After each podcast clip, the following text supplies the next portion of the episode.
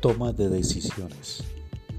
En este punto es muy importante hacer un énfasis en lo que es la retroalimentación.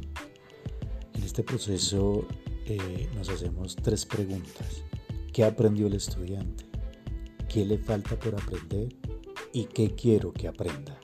Todo esto en el marco de la flexibilidad curricular.